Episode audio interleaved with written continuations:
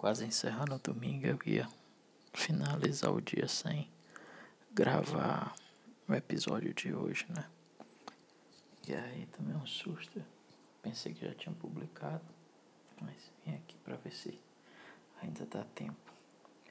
E aí lembrei também de uma de uma publicação com uma colega minha de Teresina, Geni Portela, publicou lá no, lá no Facebook dela.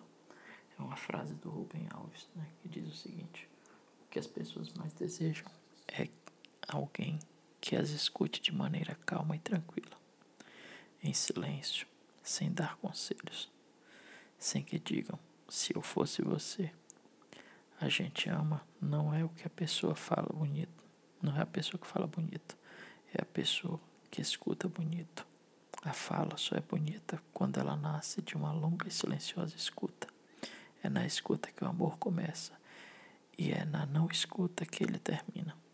Não aprendi isso nos livros, aprendi prestando atenção. E aí, comentando com a minha esposa, ela falou uma coisa interessante, né? que escutar realmente é preciso, é necessário,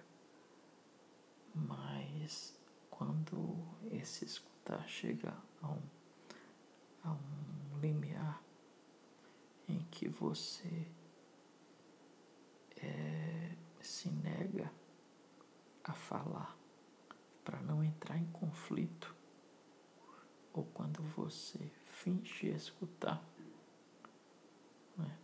mas que na verdade está entrando por um ouvido e saindo pelo outro, isso não é escutar. Não merece ser chamado de escutar.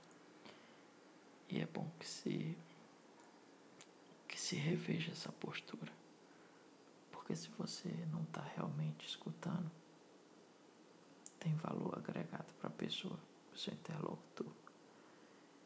E se você, pior do que isso, escuta, escuta, escuta, mesmo sabendo que você pode fazer uma diferença, ou pelo menos tentar fazer a diferença, você se nega só para não entrar em conflito, você é um covarde.